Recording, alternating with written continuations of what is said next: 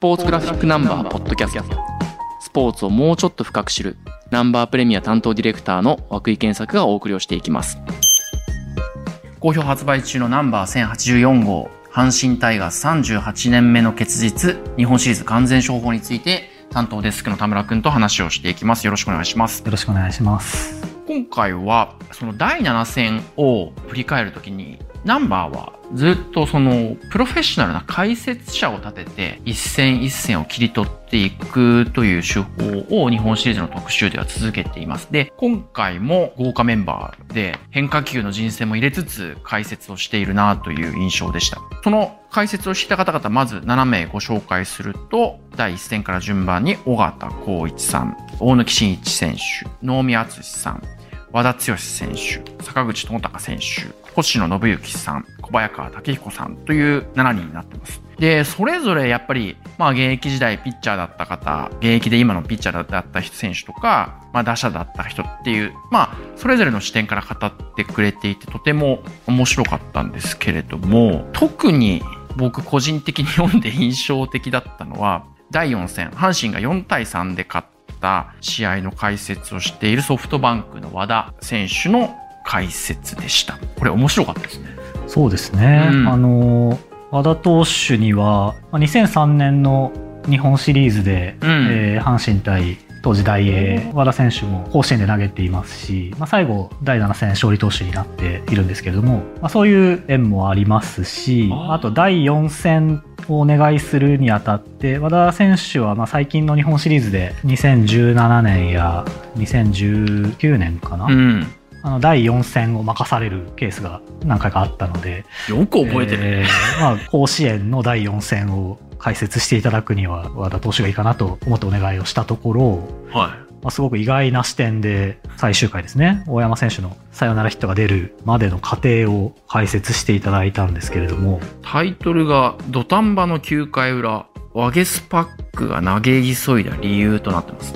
そうですね、まあ、オリックスの最後登板したワゲスパック投手がどうして、まあ、冒頭2つ含む最後は申告敬遠2つでうん。塁のピンチを招くわけですけれども、なぜああいうピンチを招いてしまったのかというところを、うん。えーピッチャーとして技術的に解説してくださっていてですね和田投手が、は投げるタイミングの話ですとか指の引っかかりの話ですとか、まあ、すごい具体的にワゲスパック投手がなぜ暴投してしまったのかみたいなところを解説していただいていてさすがやはりプロの見ているところは違うなと思わされましたね。技術的な理由というふうにね、ご本人のコメントにもあります。けど、そこをかなり詳細に解説をしていて、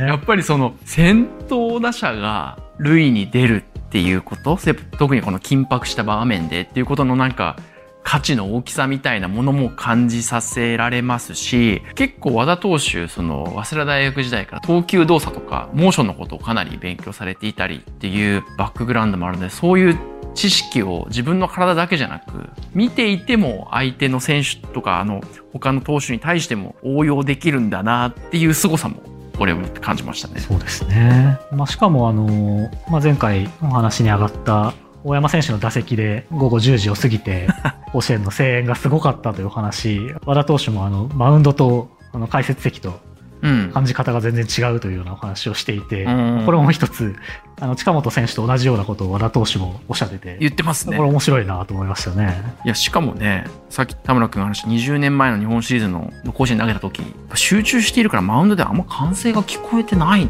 て、そんなことあるん本当ですよね。あの大歓声で、と20年前だってすごかったと思うんですけれども、20年前、多分今回僕ちょっとこのシリーズとか優勝の時は関西には行かなかったですけど、僕20年前大学生で京都にいて、やっぱもう久しぶりのリーグ優勝で、結構大阪ももちろんそうですけど、京都までちょっと狂ったようになってて、鴨川に飛び込む人がめちゃくちゃいたので、当時の歓声もすごかったと思うんですけど、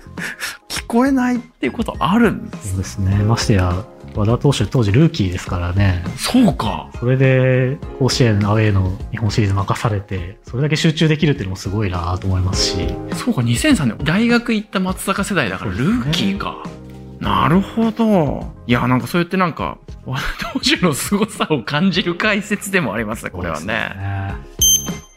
あと、これ人選は今回結構難しかったと思うんですけれども、やっぱり両チームにゆかりのある選手、解説者の方が多いかなとも思いつつ、1戦目が尾形光一さんというのもすごい面白くて気になったんですけど、これはどういうそうですね。はいあの、タイガースと、えーバファローズゆかりのある解説者の方、お願いしようかなと思いつつ、まあそういう方々はきっと、あの、関西のメディアでもたくさん解説されると思ったので、うん。ナンバーとしてはまあ本当にいろんな立場のいろんな年齢の方にバラエティに富んだ人選をしようかなと思いまして、うんまあ、監督経験者代表として、うん。あのカープ3連覇達成された尾形浩一さんにあのお願いした次第なんですけれども、うん。まあ、やはりあの尾形さんのお話もすごく面白くてですうね、ん。ノイジー選手の右打ちの話をしているんですね。これ結構マニアックな話いやでも あのすごく大事なことだなと。シーズン中からノイジー選手はあの右に結構進塁打をチャンスでも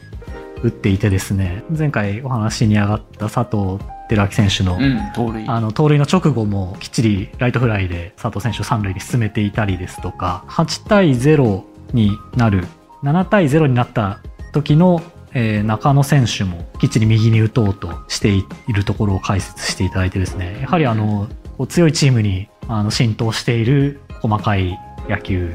まあ、そういうところをしっかり解説していただいたので、これは本当に大和田さん、あの、カープ強かった3連覇の時期も徹底されていたことでしたから、うんあの、すごく説得力があって面白かったですね。ね、そのバッテリーの鉄則だったり、その打者とその一塁に走者がいるって状況で監督が何を考えてるのかみたいなところをかなり詳細に語ってくれてますよね。あと、2016年日本ハムとか日本シリーズ、大谷翔平選手が先発した試合の重投を仕掛けたシーンとかについても話をしていて、やっぱ日本シリーズとシーズン中の野球はそんなに違わないんじゃないかみたいな話もやっぱ面白かったし、監督経験者、しかもそのシリーズに出て何度も戦ってる監督経験者だからこその話かもしれないです。ね。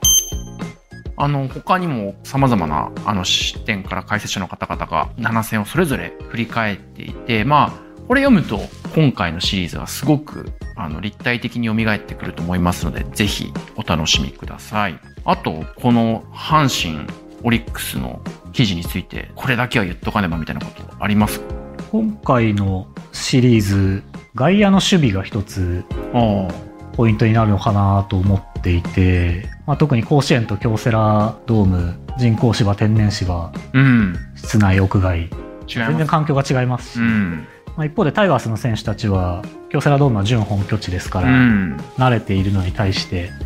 バファローズの選手たちは甲子園球場慣れていない、うんまあ。しかも指名打者がないので、森選手がそうでした。本来キャッチャーなのにライトを守るとか、まあ、あと、広岡選手が外野を守るとか、うん結構本職じゃない選手が外野を守るようなケースもあって、うん。現に森選手のファインプレーが出たりとか、うん。いや、あれびっくりしましたね。あの逆に森下選手がエラーしちゃったりですとか、あの外野の守備をめぐっていろいろなことが起きていたなとうん。あるんですけれども、まあ、その中で第5戦の解説していただいた坂口選手、はい元選手がですね、バファローズでも活躍されたあの一流の外野手ですけれども、近本選手がオリックスの、えーピッチャーの田島選手を二塁で刺してセンターゴロを完成させたプレーについて、あの結構詳細に外野手の普段の習慣みたいなところから語っていただいてですね、うん。なんかこの一つ外野の守備ですとか、そういった走塁面での慣れ不慣れみたいなところ結構このシリーズ通じてテーマになっていたかなと思うので、このシーン結構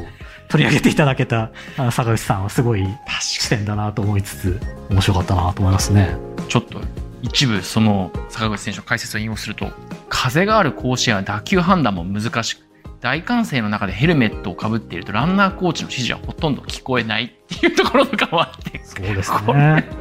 ランナー視点ですけどちょっと面白いですそうなんだってことですよね逆にまあ近本選手はこの地の利を生かした判断だったということですよね。そういうことですよね。いや、なんか、ホームコートアドバンテージとか言いますけど、やっぱすごいディティールにもそういうのが詰まってる感じですよね。これはグラウンドに立たないとわからないわからないですね。いや、面白い。あの、そういう意味では確かに、その試合に対するなんか、解像度が上がる解説だなという気もしました。思い出しますよね。思い出しますね。ありがとうございます。あの、今回は日本シリーズの7戦について、それぞれ解説をしていただ記事について話をしてきました。ありがとうございましたあ。りがとうございました。